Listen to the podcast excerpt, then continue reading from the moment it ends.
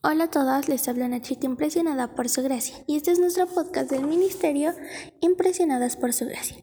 Y estás escuchando Reto de Lectura 365, una chica impresionada por la palabra. El día de hoy nos situamos en nuestro día 159 de nuestro reto de lectura y hoy, junio 8, corresponde leer Salmos de su capítulo 1 al capítulo 8. El libro de los Salmos es uno de mis favoritos en la Biblia además de que es uno de los libros más poéticos y me encanta la poesía. Está lleno de oraciones con las que puedo identificarme y le recuerdan a mi mente quién es Dios cuando a mi corazón se le olvida. Es muy usado cuando queremos orar la palabra, ya que es fácil vernos reflejadas en las palabras humildes y honestas de sus autores cuando reconocen su pecado o insuficiencia o cuando se lamentan por las cosas que están mal en este mundo. También nos enseñan a alabar a Dios como Él merece, al enseñarnos todo un despliegue de los atributos de Dios y lo que Él ha hecho por su pueblo, apuntando siempre al Mesías que vendrá en el Nuevo Testamento y en el juicio final. Selah. Otra cosa a destacar sobre el libro de los Salmos es que, como ya de seguro muchas saben, Salmos está diseñado para ser leído como poesía, y muchos de ellos cantados verás mucho la palabra Selah en algunos de ellos. Aunque ahora mismo no se sabe el significado claro de la palabra, muchos estudios dicen que probablemente se refiere a hacer una pausa en la música para meditar en lo cantado o leído. Así que, con esto en mente, úsala cuando lo veas en los salmos y medita bien esas palabras. Arraigadas en su palabra. El Salmo 1 abre el libro describiendo la gran importancia de permanecer en la palabra. El autor usa la imagen de un árbol para hacer una maravillosa descripción de cómo nuestras vidas son fructíferas cuando el fundamento está en la palabra de Dios. Y yo creo que no es casualidad que este sea el primer salmo, porque además de que es un tema de suma importancia para nuestra vida cristiana, durante todo el libro los autores meditan sobre cosas que ya hemos visto hasta ahora y en nuestro caminar por la Biblia y que ellos mismos estudiaban, meditaban y atesoraban.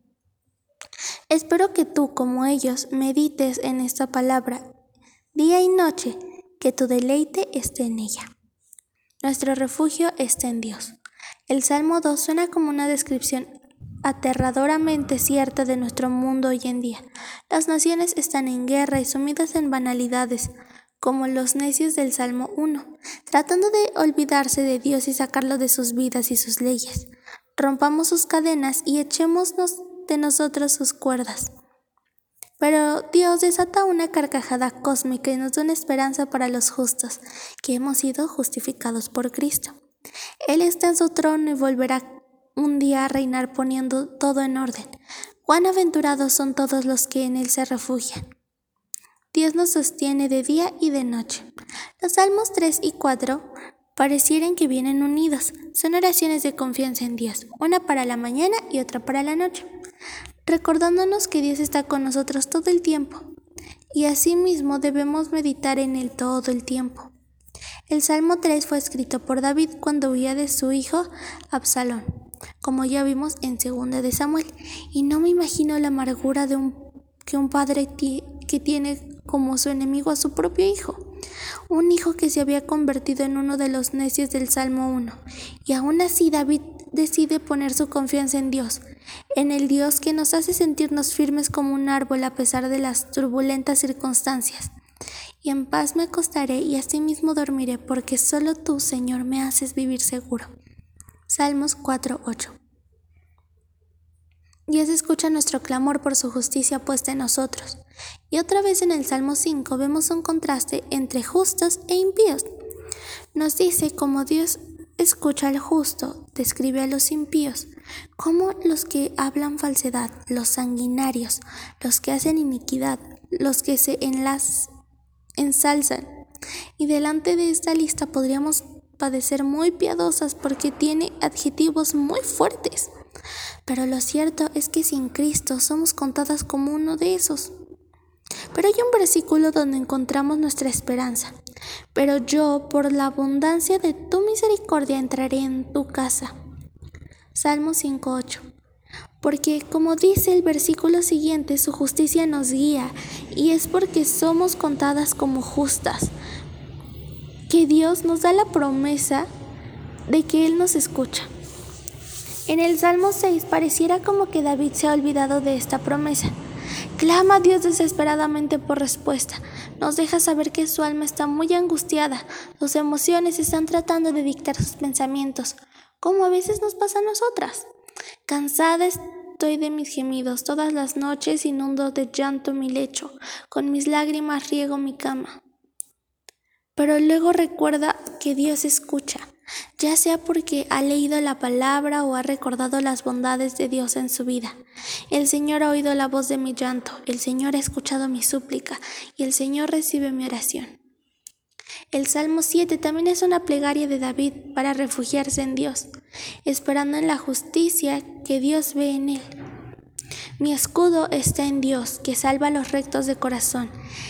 Él sabe que Dios está con los justos y castiga a los impíos, y que esa justicia solo puede ser hallada en Dios mismo. Daré gracias al Señor conforme a su justicia, cantaré alabanzas al nombre del Señor Altísimo. Cuán glorioso es el nombre de Dios en toda la tierra.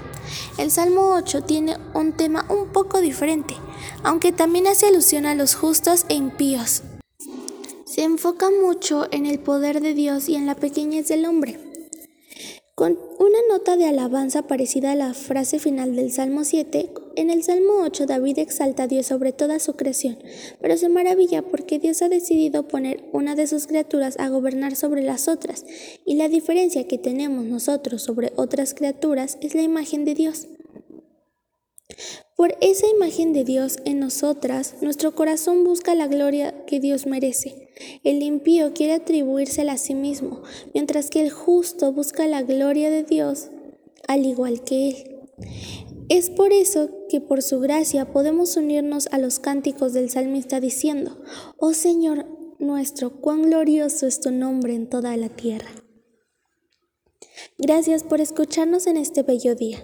Nuestra oración es que Cristo viva en tu corazón por la fe y que el amor sea la raíz y el fundamento de tu vida y que así puedas comprender cuán alto, cuán ancho, cuán largo y profundo es el amor de Cristo.